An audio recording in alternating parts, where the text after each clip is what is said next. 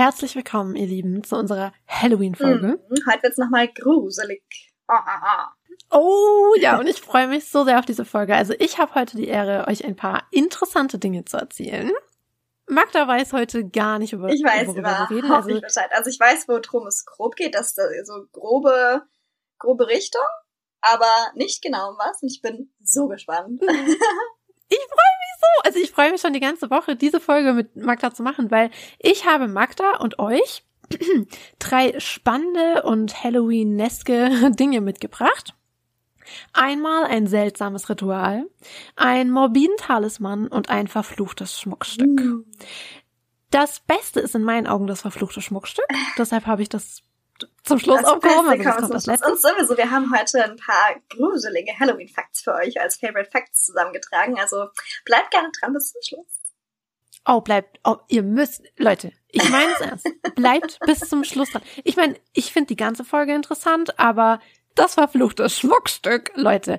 Beim Koinur habe ich nicht dran geglaubt, beim Hope habe ich nicht dran geglaubt, aber dieses Schmuckstück, Wir haben auf die Folge einen Fluch gelegt. Wir lassen euch nicht eher aus der Folge raus, bis ihr sie ganz angehört habt. ja, also wehe. Leute, wehe. Ich meine es ernst. Aber, wie gesagt, Magda weiß ja auch nicht, worüber wir heute, heute reden. Also für dich wird das auch interessant. Ich freue mich so. Dann würde ich sagen, macht's euch alle bequem. Ich hoffe, ihr sitzt kuschelig und gemütlich. Und dann würde ich sagen, let's go. Als allererstes möchte ich euch etwas über einen ziemlich seltsamen Talisman erzählen. Und zwar über die Hand of Glory. Die Hand of Glory, also die Totenhand, ist, wie der Name schon verrät, die Hand eines Toten. Aber nicht irgendeines Toten, sondern eines Hingerichteten, also besser gesagt eines Gehängten. Oh, oha. Man nahm diese Hand, also des Gehängten, und machte sie erstmal haltbar, weil sonst bringt dir die Hand ja nicht so viel. Klar, was man halt so mit abgeschnittenen Händen von Toten macht. Da. Ja, äh, liegt doch auf der Hand. Ah, Wortspiel. Da fällt mir auch glatt der Ohrstöpsel aus dem Ohr.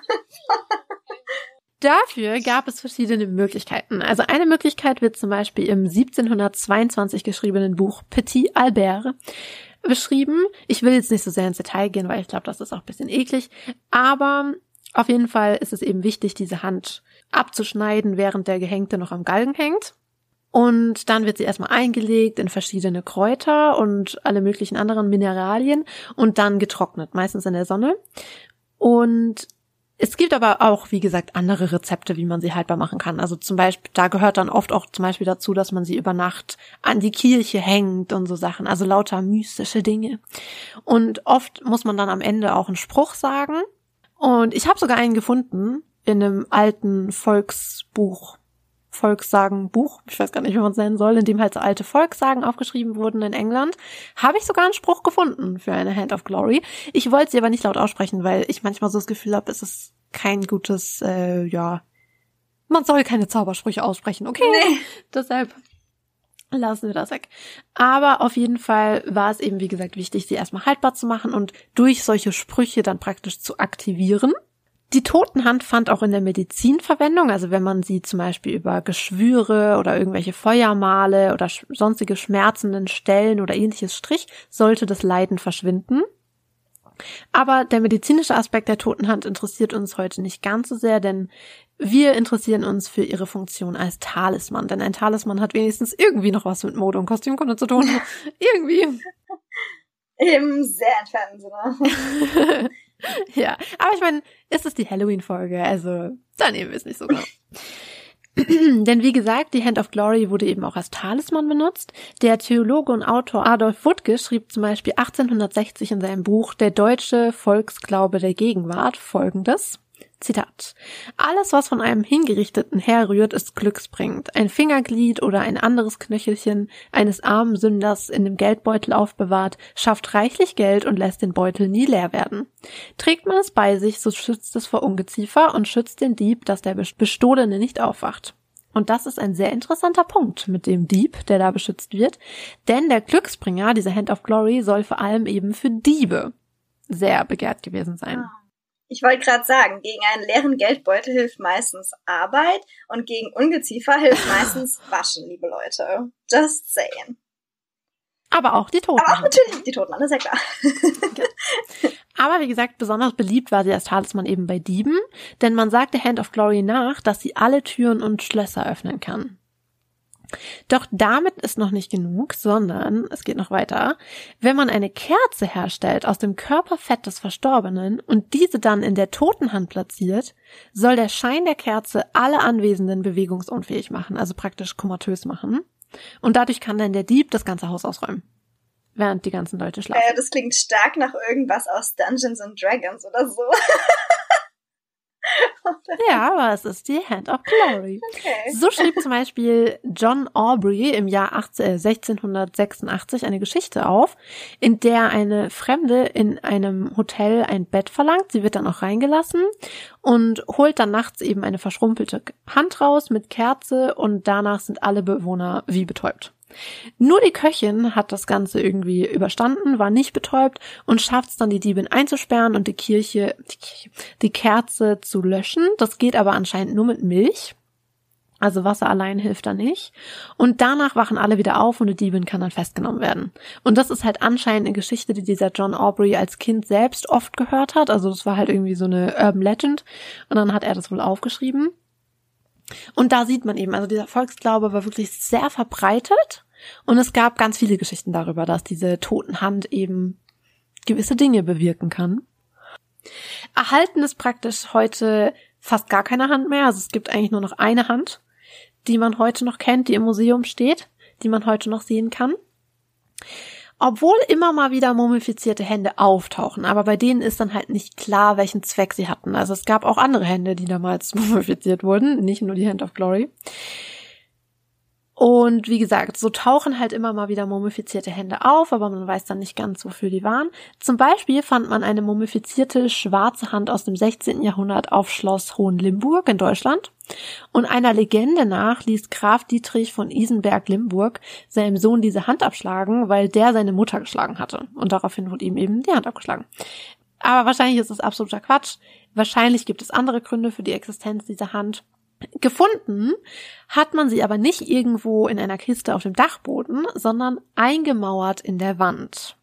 Eingemauert, fragt ihr euch jetzt? Warum wurde diese Hand denn eingemauert? Vielleicht finden wir die Antwort darauf in unserer nächsten Geschichte. Denn jetzt kommen wir zu unserem seltsamen Ritual. Mhm. Hier wird nämlich auch etwas eingemauert. Und zwar Schuhe. Also seit einiger Zeit, seit einigen Jahren, Jahrzehnten, werden in alten Bauwerken immer wieder Schuhe gefunden, die dort in den Wänden eingemauert wurden. Warum das gemacht wurde, ist nicht klar, also eigentlich hat man gar keine Ahnung.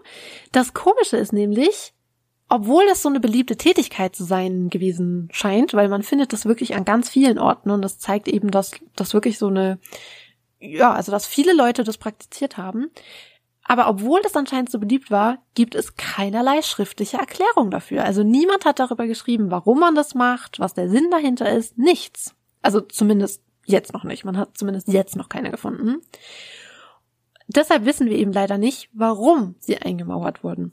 Aber man nimmt an, dass diese Schuhe dem Haus und den Bewohnerinnen und Bewohnern Glück bringen sollten oder eben auch Unheil vom Haus abwenden sollten. Also dass der Schuh Teil eines Abwehrzaubers war. Denn auffällig ist eben, dass diese, also dass praktisch alle Funde, die man gemacht hat in Europa, meistens in der Nähe von Fenstern oder Kaminen eingemauert wurden. Und das sind so ganz klassische Schwachstellen, sage ich mal, in Häusern, weißt du, durch die Böses eindringen kann. Also Hexen, Dämonen, der Teufel himself, die dringen eben sehr gerne durch diese Schwachstellen ein, wie zum Beispiel eben den Kamin. Und es ist eben auffällig, dass man die meisten Schuhe genau an solchen Orten findet. Und mich würde es auch nicht wundern, weil im Mittelalter und in der frühen Neuzeit und auch noch danach wurden sehr, sehr häufig bei Bauwerken so Glückssymbole angebracht. Oder Hexenmaler. Also ich habe das schon ganz oft in Dokus gesehen und wenn ich ehrlich bin, mich fasziniert es so sehr, dass ich deswegen fast wieder angefangen hätte, Geschichte zu studieren, weil ich das so spannend finde, aber glaube generell, weil man das damals echt häufig gemacht hat, dass man in neu erbaute Bauwerke eben diese sogenannten Hexenmaler ein, eingraviert hat, also zum Beispiel ein V und ein M für die Jungfrau Maria oder lauter so Sachen und das sollte eben Böses fernhalten. Also es war eine total beliebte Praxis. Und deshalb hat mich das mit den Schuhen, also ich habe das mit den Schuhen gelesen und dachte sofort, noch bevor ich weitergelesen habe, dachte ich so, ja, ganz bestimmt, ganz bestimmt ist es das. Weil man muss auch dazu sagen, Schuhe sind ja auch nicht das Einzige, was eingemauert wurde. Also man hat ja heutzutage auch andere Dinge eingemauert gefunden, zum Beispiel Tiere, Menschen, die praktisch als Opfergaben eingemauert wurden. Von daher finde ich das mit den eingemauerten Schuhen eigentlich relativ Schlüssig? Sagen wir so. Naja, schlüssiger als ganze Menschen. Vielleicht. Ja, also ich glaube, ein Schuh reicht. Ja. Also versuchen wir es erstmal mit dem Schuh, bevor wir da einen ganzen Mensch einbauen. Braucht kein Mensch. Nee, manche Forschende denken auch, dass die erhoffte Zauberkraft der Schuhe vielleicht auch der Grund sein könnte, warum es eben keine schriftliche Erklärung dafür gibt. Weißt du, so praktisch, dass das Teil der Geheimhaltung ist. Mhm. Also ich mauer diese Schuhe ein, darf aber nicht drüber reden, weil sonst vielleicht die Zauberkraft verloren Ja, das ist wie wenn man so eine Wimper findet und diese wegpustet oder wenn man Kerzen ausbläht auf dem Gerüst. Ja, genau, darfst du ja auch nicht sagen. Kann man auch keinem erzählen, was man sich wünscht. Und für mich ist das ehrlich gesagt ziemlich logisch und ziemlich schlüssig, weil sonst kann ich mir halt auch nicht erklären, warum die Leute das so. Also entweder es war halt für die Leute so selbstverständlich, weißt du, so selbsterklärend, weil man das halt permanent gemacht hat, dass man denkt, ja, wozu soll ich das aufschreiben, ist doch klar. Aber irgendwie ergibt das für mich auch keinen Sinn, weil man hat ja praktisch jeden Quatsch aufgeschrieben in der Zeit deshalb denke ich mir so, nee, da ist schon, also für mich ist da echt was dran, weißt du, dass man sagt, gut, man mauert es ein und darf nicht drüber reden und deshalb gibt's auch keinen schriftliche, schriftlichen Beweis dafür, gar keinen schrift, schriftlichen Hinweis oder Hintergrund. Ähm, wie die Menschen aber darauf gekommen sind, dass Schuhe gegen böse Geister wirken sollen, ist bis heute echt absolut unklar. Also eine Theorie gibt es, dass es auf die Geschichte aus auf eine Geschichte in England zurückgeht, wo der geistliche John Sean im 13. Jahrhundert den Teufel mit seinem eigenen Stiefel gefangen haben soll. Wie fängt man denn den Teufel mit seinem Stiefel? Das würde mich jetzt aber echt interessieren. Das ist echt strange. Also man findet darüber auch gar nicht so viel, aber das ist irgendwie so eine Urban Legend, dass er den da reingelockt hat, weißt du, und dann war er drin, zack, und dann kam er nicht mehr raus.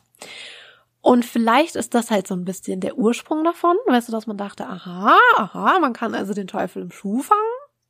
Vielleicht ist aber auch so eine Theorie, vielleicht soll der Schuh aber auch verwirren. Also weißt du, dass man den eben äh, da ein, also weißt du, dass der Dämon zum Beispiel den Kamin runterrutscht und dann den Schuh sieht und denkt, ah, da ist ein Mensch und dann den Schuh also äh, einnimmt, befällt und dann da sich halt drin verfängt, weißt du, und so nicht an die Menschen rankommen will. Das ist eben auch so eine Theorie. Oder eine andere Theorie, man sieht, dass sehr, sehr viele der gefundenen Schuhe getragen wurden. Also, dass das getragene Schuhe sind und keine neuen. Und der getragene Schuh ist ja etwas sehr Persönliches. Also er, er passt sich ja dem Fuß des Trägers oder der Trägerin an. Weißt du, er hat seine Form, seinen Geruch. Und man nahm vielleicht eben an, dass der Schuh von dem guten Geist des Tragenden so regelrecht durchdrängt sei, sage ich mal. Und so eben die bösen Geister abwehren kann. Finde ich auch keine schlechte Theorie. Manche denken aber auch, dass die Schuhe etwas mit Fruchtbarkeit zu tun haben könnten. Also anscheinend gibt es zwischen Fruchtbarkeit und Schuhen so eine ganz enge Verbindung in der Folklore. In England gab es zum Beispiel auch den Brauch, Bräuten Schuhe in die Flitterwochen mitzugeben als gutes Omen. Das ist wie so als Teenager, wenn man seiner besten Freundin, also so aus Scherz Kondome schenkt oder gleich so hier so ein paar Schuhe. wink, wink. Genau. Ja, aber ich, ich meine, dass ich das auch schon oft gesehen habe. So kleine Schüchen als Glückssymbol. Also ich meine, ich hätte es auch schon gesehen. Aber, oh, weiß ich schon. Oder es gab zum Beispiel auch eine Ortschaft, in der gab es den Brauch, dass die Schuhe, also dass man die Schuhe einer frisch gebackenen Mutter anprobiert, wenn man selbst schwanger werden wollte. Um so eben die Geister anzuregen. Aber das ist halt so eine Theorie. Ich meine, wir wissen es letztendlich nicht, also keine Ahnung. Und deshalb gibt es eben so die Vermutung, dass die eingemauerten Schuhe die Fruchtbarkeit der Bewohnerinnen eben ankurbeln sollten. Und sehr viele der Schuhe sind auch Kinderschuhe. Und vielleicht hatten die dann, weißt du, das könnte auch ein Hinweis darauf sein mit dieser Fruchtbarkeitsgeschichte. Weil vielleicht haben Kinderschuhe da ja nochmal so eine besondere Wirkkraft. Könnte ja sein. Also warum und wieso das Ganze gemacht wurde, wissen wir nicht. Ich finde das mit den bösen Geistern eigentlich sehr schlüssig. Also ich bin überzeugt davon. Ich sage, das war jetzt einfach so. Punkt. Aber fest steht, dass es gemacht wurde. Und es gibt eben ganz viele Funde, die diese Tradition belegen. Also es gibt zum Beispiel ein englisches Museum in Northampton und die haben ein Verzeichnis angelegt mit allen bisher gefundenen eingemauerten Schuhen. Und bisher sind darin 2000 verschiedene Auffindeorte und 3000 Schuhe verzeichnet. Also ist echt viel. Ja, also echt weit verbreitet. Total. Also in Europa in vielen Ländern, also vor allem halt in Großbritannien, aber auch in anderen Ländern, also auch in Deutschland hat man schon welche gefunden, aber auch in Australien und auch in Nordamerika. Was ja irgendwie auch wieder schlüssig ist, weil dorthin sind ja die ganzen Engländer gegangen. Und ja, von daher ist das irgendwie auch wieder sinnig. Und es werden auch immer mehr Schuhe gefunden werden. Also sie, also auf deren Seite steht auch, dass, also auf deren Seite steht auch, dass jeden Monat neue Schuhe dazukommen. Und da ist auch eine Anleitung, wie man Schuhe registriert. Also wenn ihr zufällig gerade ein altes Haus renoviert und ihr findet eingemauerte Schuhe, könnt ihr euch dahin wenden. Uh, jetzt habe ich richtig Lust, ein altes Haus zu kaufen. ich stelle mir das halt so komisch vor, die ersten Menschen, die das entdeckt haben. Ja, weißt du, so Schuhe? Was macht ihr hier? Aber super spannend. Also und als ich dann mal angefangen habe zu suchen, habe ich festgestellt, es scheint echt gar nicht, also jetzt nicht jeden Tag, aber es scheint schon häufiger mal zu passieren. Das Gesicht hätte ich gerne gesehen von den ersten Leuten, die Schuhe in der Wand gefunden haben. Ich habe ja mal im Kino gearbeitet und da haben wir auch, nicht oft, aber da haben wir auch Schuhe manchmal gefunden, wo ich mir dachte so, hä, welcher Idiot geht denn mit Schuhen ins Kino und geht ohne wieder raus? aber in der Wand ist doch wirklich sehr ungewöhnlich. Super komisch. Und deshalb wollte ich es auch gerne mit reinnehmen, weil es hat halt sowas Spukiges. Weißt du, was ich meine? Dass du Schuhe da einmauerst, und Schuhe sind ja auch was Textiles, also, hm, dass du Schuhe da einbaust, um böse Geister fernzuhalten. Ich find's super cool. So faszinierend. Also, ich hoffe, dass da die Forschung noch ein bisschen mehr drüber rausfinden wird. Weil ich finde das Thema super interessant. Und anscheinend hat man das auch schon sehr lang gemacht. Also der älteste bisher bekannte Schuhfund stammt aus der Kathedrale in Winchester. Und das ist schon 600 Jahre her. Also die wurde 1300 irgendwas erbaut. mhm, richtig, richtig, richtig spannend. Es gibt zwar häufiger auch Schuhpaare, aber die meisten sind einzeln. Die werden einzeln eingemauert. Ich hätte jetzt echt auch Paare gedacht. Hätte ich auch gedacht, aber die meisten sind einzelne.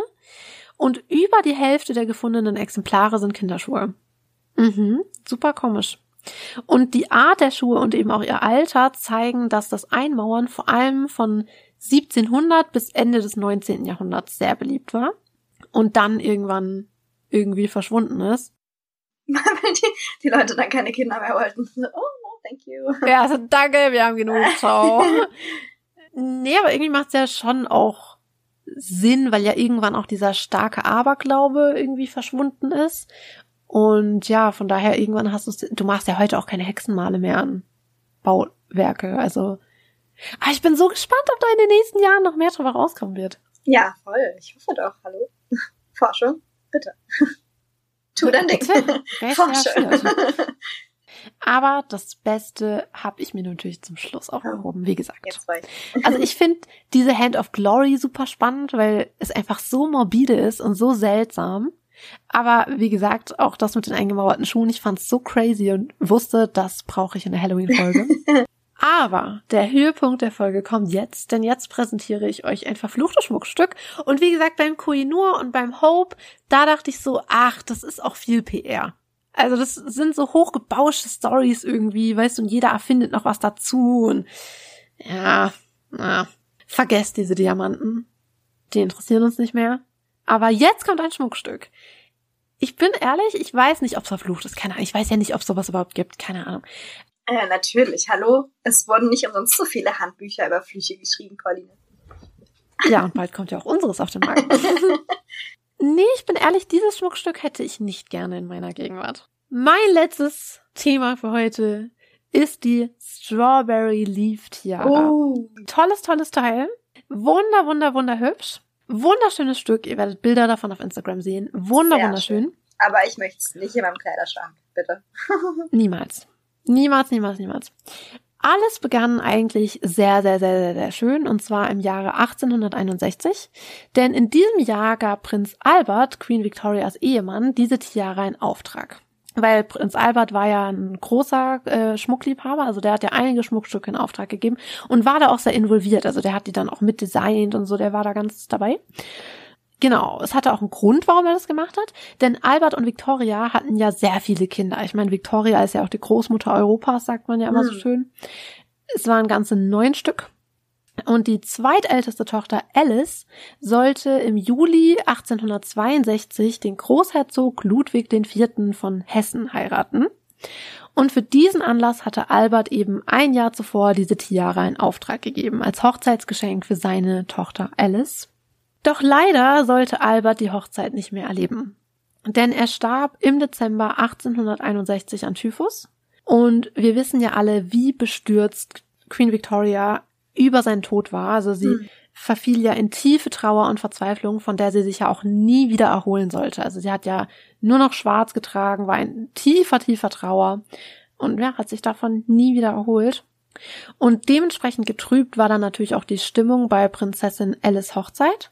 Also die ganz, das ganze Fest war überschattet von Trauer. Man liest auch ganz oft, das war die traurigste royale Hochzeit überhaupt. Also es war ganz, ganz furchtbar. Mhm.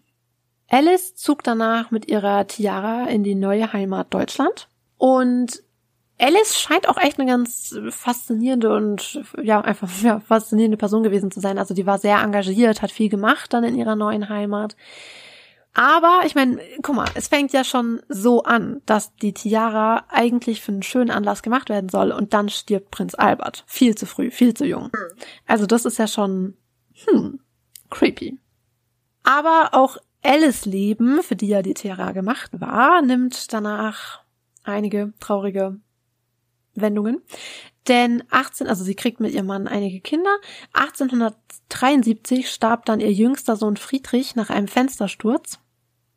Und das Schlimme finde ich, dass ihr anderer Sohn Ernst Ludwig das mit angesehen hat. Also die haben gespielt und bei diesem Spielen ist Friedrich aus dem Fenster gestürzt und ist gestorben.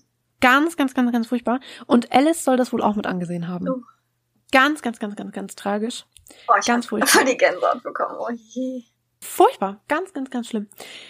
Damit leider nicht genug. Im Winter 1878 starb dann ihre jüngste Tochter an Diphtherie.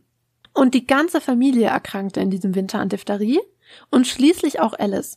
Und weißt du, wie sie sich ansteckte? Und wirklich, also, ich, also wenn das wirklich stimmt, ich bin mir ja manchmal bei solchen Sachen auch nicht ganz sicher, weißt du, was da stimmt und was nicht. Aber wenn das stimmt, dann, oh mein Gott, ich habe das gelesen und mir hat das so das Herz gebrochen, ich musste wirklich weinen. Es war ganz schlimm. Denn angeblich war es so, dass sie als einzige gesund geblieben war aus der Familie und dann halt die ganze Familie gepflegt hat. Und dann ist eben leider die jüngste Tochter gestorben und den Tod der Tochter hat sie aber erstmal vor den anderen Kindern verheimlicht, weil weißt du, die waren ja selbst total krank und so eine schlimme Nachricht hätte denen bestimmt nicht gut getan, sondern eher im Gegenteil. Und schließlich hat dann aber Ernst Ludwig von dem Tod seiner Schwester erfahren und Ernst Ludwig stand seiner Schwester sehr, sehr nah. Also der hat die sehr geliebt. Und guck mal, der Ernst Ludwig war ja auch damals beim Fenstersturz von seinem Bruder dabei und war da schon sehr traumatisiert. Also man sagt halt, dass ihn das so traumatisiert hat und er da, also ja, ich meine, klar, also wenn du als, du bist selbst ein Kind und erlebst dann den Tod deines Bruders mit an, furchtbar. Ganz schlimm. Also der muss total fertig gewesen sein. Und als er jetzt vom Tod seiner Schwester erfahren hat, muss er komplett untröstlich gewesen sein. Und da, also deshalb hat Alice ihren Sohn in den Arm genommen und getröstet. Und dabei hat sie sich wohl angesteckt. Oh. Ja, weil sie hat ja die Familie schon wochenlang gepflegt und hat sich nicht angesteckt. Aber angeblich hat sie sich so angesteckt, indem sie ihren Sohn getröstet hat. Und es bricht mir so das Herz. Ich kann, ich kann das gar nicht beschreiben. Das macht mich so fertig. Mein einziger Trost ist, alles, also nachdem ich so viel über Alice gelesen habe, denke ich mir, dass sie, also glaube ich, eine Person war, die, weißt du, selbst wenn sie gewusst hätte, dass sie sich dadurch ansteckt und stirbt, selbst dann hätte sie ihr Kind getröstet. Weißt du, was ich meine? Also, dass sie lieber ihr Kind tröstet und es nicht allein lässt in diesem Moment und dafür dann selbst die Krankheit in Kauf nimmt. Also das glaube ich, dass sie so eine Person war. Also nach allem, was ich über sie gelesen habe. Und darin sehe ich irgendwie meinen Trost, weil ich weiß nicht, wie man sonst über sowas hinwegkommen soll. Furchtbar. So hat sie sich also angeblich angesteckt und starb dann leider kurz darauf an dieser Krankheit. Viel zu jung, mit 35 Jahren. Und weißt du, was das Gruselige ist, Magda? Alles daran. also alles daran ist gruselig und grauenhaft. Aber Sie starb am 14. Dezember am Todestag von Prinz Albert. Ist das nicht super creepy? Das ist super gruselig. Ich finde das so gruselig. Es geht aber auch gruselig weiter. Nachdem ihr Sohn, also Ernst Ludwig, 1894 die Prinzessin Victoria Melita geheiratet hat, seine Cousine, trug diese von nun an die Tiara sehr häufig. Obwohl sie ehrlich gesagt gar nicht so viel Zeit dafür hatte, weil sie waren gar nicht so unglaublich lang verheiratet. Denn die Ehe war wirklich nicht sonderlich glücklich und die beiden ließen sich im Jahr 1901 scheiden. Und ich meine, guck mal, eine Scheidung im Jahr 1901 war ja sowieso eine Riesensache. Also wirklich eine Riesensache. Und dann auch noch in diesen Kreisen. Ja, Skandal. Also da muss richtig was los gewesen sein. Und es war wohl irgendwie auch so, dass die sich auch schon vorher scheiden lassen wollten, aber es ging nicht, weil Queen Victoria das halt nicht wollte. Und ja, dann ist aber Queen Victoria gestorben und dann haben sie sich praktisch sofort scheiden lassen. Am Totenbett. Und ciao, Kakao. Ja, also wirklich sofort. Aber wie gesagt, es war ein Riesenskandal. Das Paar hatte auch, also weißt du, das ist ja schon krass. Also weil, wie gesagt, ich glaube, in unseren Ohren ist es so, ja, okay, sie haben sich scheiden lassen, so what? Aber für die Menschen damals war das eine Riesensache. Und von daher allein das spricht ja schon für einen Fluch, eindeutig. Eindeutig. Aber damit leider nicht genug, das ist auch wieder sehr, sehr, sehr traurig. Das Paar hatte nämlich nur ein gemeinsames Kind, Elisabeth. Und Ernst Ludwig hat dieses Kind vergöttert. Also wirklich, er hat seine Tochter so sehr geliebt. Leider verstarb Elisabeth aber schon mit acht Jahren an Typhus und auch total, also ich habe das gelesen und die waren auf einer Reise und irgendwie am, ich glaube es war November, 15. November hatte sie ein bisschen Halsschmerzen und es war dann aber schnell wieder weg und am 16. November war sie tot. Aha. Also es ging wirklich unfassbar schnell und dann war sie tot und von dem Schlag hat er sich eigentlich zeitlebens auch nicht mehr erholt. Also es war für ihn unfassbar schlimm. 1905 fand er aber dann wieder ein bisschen Glück, also er heiratete erneut und zwar Eleonore von Solms Hohensolmslich. Und diese Ehe soll auch sehr glücklich gewesen sein. Also sie war nach allem, was ich so gelesen habe, so die perfekte Frau für ihn und die waren echt happy. Und die beiden bekamen zwei gemeinsame Söhne. George Donatos und Ludwig. Obwohl ich mir gar nicht sicher bin, ob es George heißt oder Georg. Ja, was für ein Unterschied vor allem George Donatos und Ludwig. okay. Ja. Aber jetzt, wo ich es laut ausgesprochen, jetzt, wo ich es laut ausgesprochen habe, glaube ich, ist es eher Georg Donatus und nicht George. Aber ich sage jetzt einfach Georg, okay? So, einigen wir uns darauf. Der Schosch. Also dort, wo ich herkomme, wer ist der Schosch? Ja. der Gumpelschosch. bei, uns, bei uns auf dem Dorf in Baden sagt man Schosch. Also der Schosch. Das regt meine Mutter immer so auf, weil meine Urgroßmutter hieß Georgine und das findet meine Mutter total schön. Und dann sagt sie auch immer so, guck mal, da heißt man so schön und dann wird immer gesagt, die Schoschine. Schoschine, ah ja. Aber von nun an trug auf jeden Fall die Eleonore die Tiara. Also die hat die auch sehr häufig mal getragen. Die Mutter vom Schosch. Genau. Nur um das nochmal klar zu stellen. ja, ich liebe das. Aber der, der Georg hat auch dann geheiratet, und zwar im Jahr 1931. Da hat er die griechische Prinzessin Cecilia oder auch Cecilie genannt geheiratet. Und die war übrigens eine Schwester von Prinz Philipp. Hm. Mhm. Die beiden bekamen dann drei Kinder, zwei Söhne und eine Töchter. Äh, eine Töchter, zwei Söhne und eine Tochter, Entschuldigung. Söhne drei, Töchter eins. schon, es war ein langer Tag. Sie bekamen drei Kinder, wie gesagt, und die Cecilia oder Cecilie hat dann die Strawberry Leaf Tiara auch immer mal wieder getragen. Also sie hat die dann von ihrer Schwiegermutter immer mal wieder geliehen bekommen. Zum Beispiel trug sie sie im Jahr 1937, denn da wurde ja George der Sechste in London zum König gekrönt und zu diesem Anlass trug Cecilie eben die Strawberry Leaf Tiara.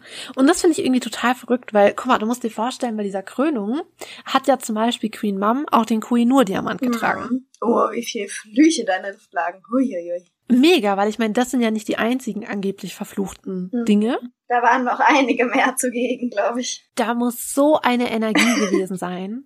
Also das wäre echt Stoff für ein Buch oder eine Netflix-Serie oder keine Ahnung, weil das muss doch der Wahnsinn gewesen sein. Dieses energetische Feld. Wow. Netflix, ihr dürft unsere Idee gerne übernehmen. Gewinnbeteiligung ausstehen. Ja, aber das ist doch echt der Mhm. Wahnsinn, oder? Also, wow. Crazy. Also das ist zum Beispiel so ein Anlass, bei dem Cecilie eben die Krone, äh, ja doch, die Tiara getragen hat. 1937, also noch in diesem Jahr, in dem sie die Krone bei der Krönung getragen hat, starb dann Ernst Ludwig nach längerer Krankheit und Wenige Wochen später sollte aber für die Familie ein schönes Ereignis stattfinden. Also der jüngere Sohn Ludwig wollte in London heiraten und deshalb wollte die gesamte Familie nach London fliegen, um diese Hochzeit zu feiern. Und so stiegen am 16. November 1937 Georg Donatus, seine Mutter Eleonore, seine erneut schwangere Frau Cecilie und ihre beiden Söhne in das Flugzeug. Die Tochter haben sie daheim gelassen, also die war da noch ganz klein, die war da erst ein Jahr alt. Ich war gerade richtig, gerade kurz gesagt, ich so, ist Flugzeug, was? Entschuldigung, in welchem Jahr befinden wir uns gerade? 1730 Flugzeug, was? Ja, wir sind irgendwie so dran gewöhnt, dass wir so voll weit weg ja. sind, gell? Aber nein. 1937, da gab es schon Flugzeuge. Flugzeuge. Und wie gesagt, da sind sie dann alle eingestiegen am 16. November. Und das Flugzeug stürzte dann an diesem Tag über Belgien ab. Und die gesamte Familie war tot. Also alle Insassen waren tot. Man nimmt wohl an, dass es so war, dass Cecilie, die ja sehr, sehr schwanger war, frühzeitig Wehen bekommen hat während dem Flug. Und deshalb dann der Pilot notlanden wollte und das schief gelaufen ist. Also das nimmt man an, dass das passiert ist. Wie gesagt, alle waren tot, unglaublich furchtbar, also eine Riesentragödie. Die Familie wurde dann wieder zurück nach Hause gebracht und dort dann in einem Gemeinschaftsgrab begraben, gemeinsam mit Ernst Ludwig, weil der war ja erst ein paar Wochen zuvor gestorben und weißt du, es war noch nicht mal genug Zeit, ihn zu begraben. Also er war noch nicht mal begraben, als der Rest der Familie gestorben ist. Furchtbar und deshalb hat man ihn dann gemeinsam äh, mit der Familie beigesetzt. Und das Paar hatte ja ihre kleine Tochter zurückgelassen, die war eben gerade mal ein Jahr alt. Und deshalb hat dann Ludwig und seine Frau, die haben dann das Kind zu sich genommen und adoptiert. Aber ein Jahr später, mit gerade mal zwei Jahren, starb dann das Kind an einer Meningitis. Oha, also innerhalb von einem Jahr komplette Familie ausgelöscht. Ja. Also wer jetzt noch nicht an den Fluch glaubt, Leute, macht die Augen auf, es gibt Flüche, okay?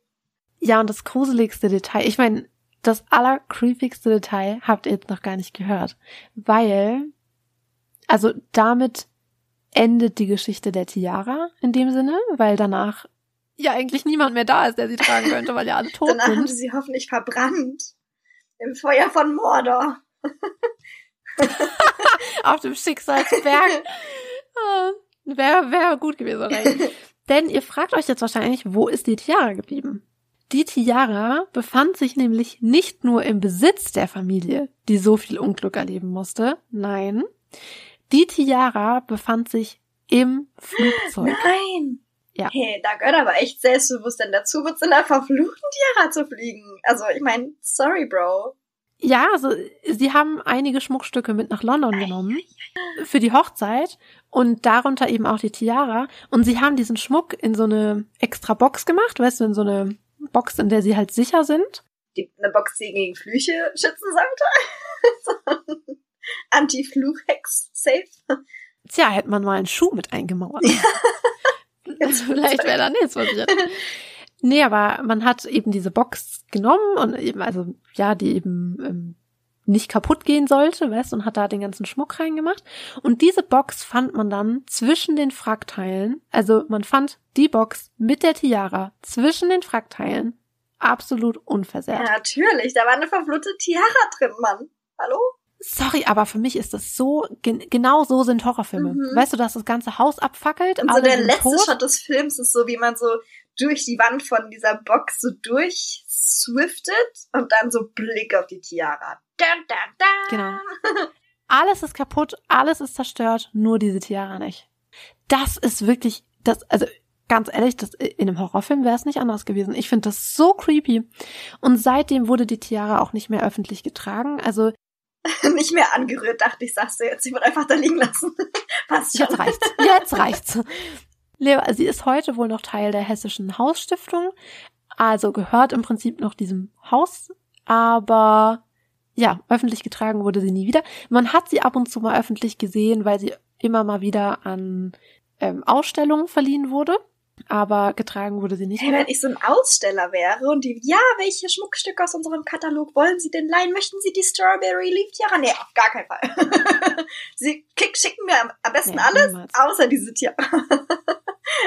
also es ist wirklich ein unglaublich schönes Schmuck. Ja, unglaublich super schön. Stück. Und ich finde es so traurig, weil meine Lieblings äh, Früchte sind ja Erdbeeren und ich liebe auch die Blätter von Erdbeeren. Ich finde, die sehen total süß aus.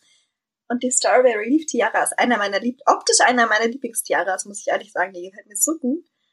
Aber so ein krasser Fluch. Das ist so gruselig. Und weißt du, was ich halt auch gruselig finde?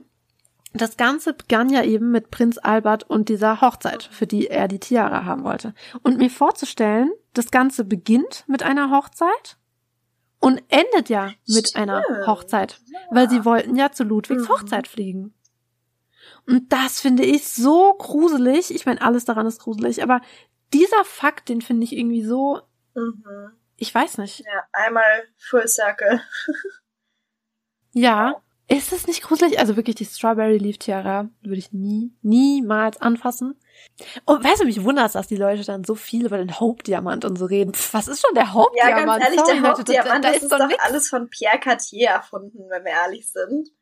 Also ich finde den auch gruselig, muss ich schon irgendwie sagen, weil ich einfach alle alten Schmuckstücke irgendwie gruselig finde, weil da ist bestimmt irgendwie schlechtes Karma dran. Obwohl ich mich halt auch frage, was ist es an dieser Tiara? Also ist da irgendein, irgendein weißt du, ist da irgendein Diamant drin, der aus, also was ist denn da los mit dieser Tiara, dass das so verflucht ist? Weißt du, was ich Ja. meine?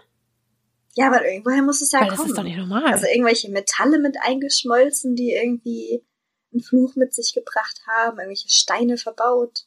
Weil, ich meine, das habt ihr ja auch schon jetzt gemerkt, bei dem Koinur zum Beispiel oder auch beim Hauptdiamant. Ich sage ja nicht, dass Dinge nicht verflucht sein können. Ich habe keine Ahnung, weil letztendlich, was weiß ich, ich weiß es nicht. Ich bin neutral.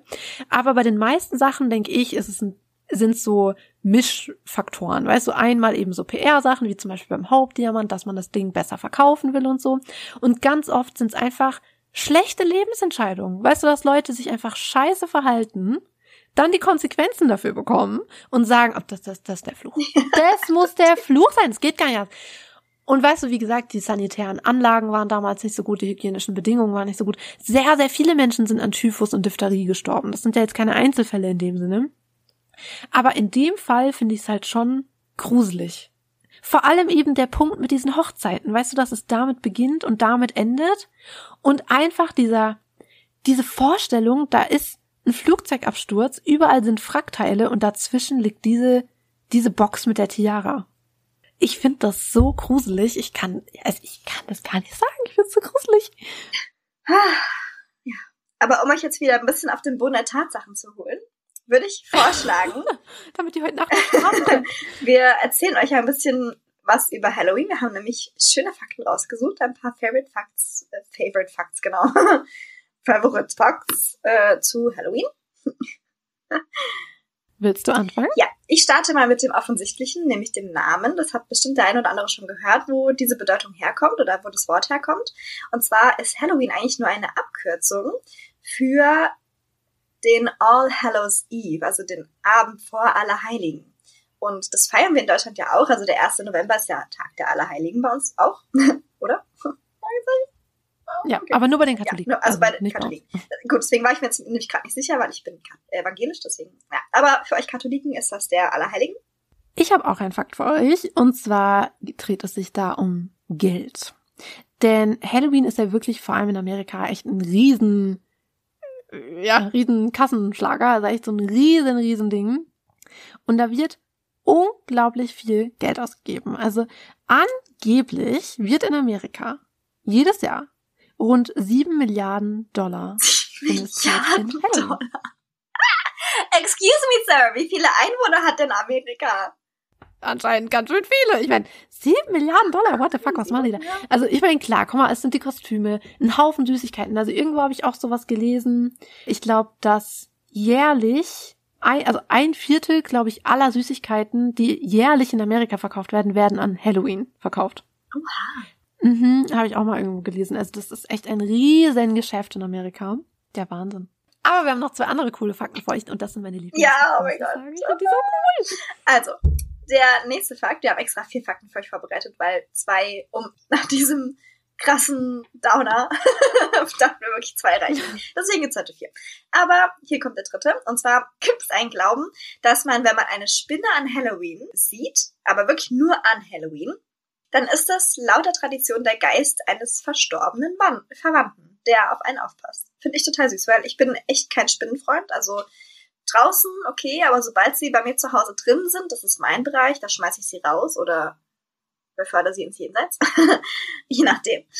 Ähm, ja, aber deswegen finde ich diesen Fakt sehr, sehr süß. Also Spinnen, die an Halloween bei mir zu Hause rumfleuchen, werde ich äh, am Leben lassen. Bis zum 1. November.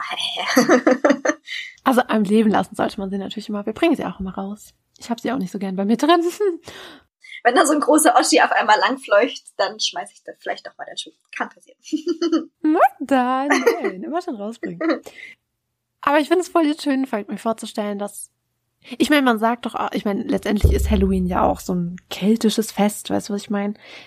Und ich glaube, es war doch auch so, dass in der Nacht praktisch so diese Wand, also dieser Vorhang zwischen den Lebenden und den Toten fällt oder zumindest durchsichtiger mhm. wird oder wie auch immer. Und irgendwie finde ich das voll schön, mir vorzustellen, dass in der Nacht unsere Verstorbenen irgendwie noch ein bisschen mehr bei uns sind als sonst. Könnte ich da wieder weinen. Aber wir wollen nicht weinen, denn wir haben noch einen anderen ziemlich coolen Fakt für euch. Da wird jetzt nicht geweint, denn es gibt eine Legende. Und nach dieser Legende zufolge kann man an Halloween um Mitternacht einer waschechten Hexe begegnen. Finde ich super cool. Also vielleicht probiere ich das aus. Und um das zu erreichen, muss man an Halloween seine Kleidung auf links drehen und den ganzen Abend rückwärts laufen. Ja, hört sich an wie ein normaler Samstagabend, ne? Und wenn einem keiner begegnet, ist man selber eine Hexe. Schließt sich daraus richtig. Aber nochmal so eine rein praktische Frage. Also, ich muss den ganzen Abend rückwärts laufen und dann begegne ich um Mitternacht der Hexe. Begegne ich der aber um Mitternacht vom 30. auf den 31. oder vom 31. auf den 1.? Nee, vom 31. auf den 1., weil wir feiern ja den All Hallows Eve, wie wir gerade gehört haben, und das ist der Abend vor dem 1. November, vor Allerheiligen. Okay, also Mitternacht weil er hätte ja auch andersrum sein können, weißt du, dass Halloween beginnt am 31. um 12 Uhr, weißt du, was ich meine? Aber nee, nee du hast nee, recht, nee. ja. Das ist schon Mitternacht. Nee, das ist Mitternacht vom 31. auf den 1. Ich meine, ihr könnt es ja ausprobieren. Schickt uns gerne auf Instagram eine Nachricht. Probiert an beiden Abenden. ob ihr es an beiden Abenden probiert habt und ob irgendwas passiert ist, weil wenn ihr niemanden trefft, dann seid ihr wahrscheinlich nichts. Aber Magda hat recht, also probiert es ja. gerne aus, dreht eure Kleidung Und sagt uns links, gerne Bescheid, ob ihr irgendwas getroffen habt, irgendwen. Und wenn nicht, seid ihr wahrscheinlich nächste. Ja. Offensichtlich, liegt doch auf der Hand. äh, offensichtlich. Ja. Aber wir hoffen, dass euch unsere Halloween-Folge gefallen hat, dass ihr ein bisschen Spaß dabei hattet. Also ich hatte auf jeden Fall Spaß. Also ich hatte Spaß, ich habe mich gegruselt, ich habe getrauert, ich habe mich gefreut. So viele Emotionen. Ey, ich hatte mega viel Spaß. ich fand die Halloween-Folge so cool, mir hat das so viel Spaß gemacht. Aber ich meine, heute war jetzt noch mal ein bisschen locker und lustig und beim nächsten Mal wird's dann ernst. Nein, aber nächstes Mal wird's dann anders. Da gehen wir wieder zu einem ganz anderen Thema. Hm. Und ich weiß einfach so sehr, wie sehr ihr es lieben werdet. Ja. Und das freut mich wir haben, so sehr. Wir fragen ja immer mal wieder, was ihr euch für Themen wünscht. Das haben wir in der Ägypten-Folge auch schon, glaube ich, erzählt. Ja. Und die Ägypten-Folge war so ein Thema, was immer wieder aufkam, wenn wir euch gefragt haben. Und das nächste Thema auch. Also einige von euch oder viele von euch werden ja. sehr zufrieden das sein. Ihr euch so oft gewünscht. Für die nächste Folge. ja, also die nächste, das nächste Thema ist wirklich ein so oft gewünschtes Thema. Und das freut mich total, dass wir euch damit eine Freude machen können und Coco Chanel wird das Thema hassen, aber gut, die interessiert uns nicht. Schuh von gestern. Eingemauerte Schuh von gestern. das wird cool. Ich freue mich schon sehr. Also danke fürs Zuhören heute. Ja, danke dir fürs Erzählen. Ich habe mich voll gefreut. Sehr gerne, es hat so viel Spaß gemacht. Und kauft keine Tiaras. Nee, kauft keine Tiaras, kauft besser Süßigkeiten, verteilt die an kleine niedliche Kinder mit süßen Kostümen oder mit coolen Kostümen oder mit kreativen Kostümen. Oder esst sie einfach selber. Ja, und schickt uns unbedingt die Fotos von heute Abend. Erzählt uns, ob ihr heute Abend eine Hexe begegnet. Ja. Wir wollen unser Postfach überfüllt mit Bildern von links getragenen Klamotten sehen, bitte. ja, also ihr wisst, was euer Auftrag ist. Arbeitsauftrag verteilt. Check. Sehr gut. Dann hören wir uns nächste Woche wieder. Wir freuen uns schon sehr, sehr, sehr. Mhm. Und bis dahin. Mit verzüglichen Grüßen. Ciao, ciao. ciao, ciao.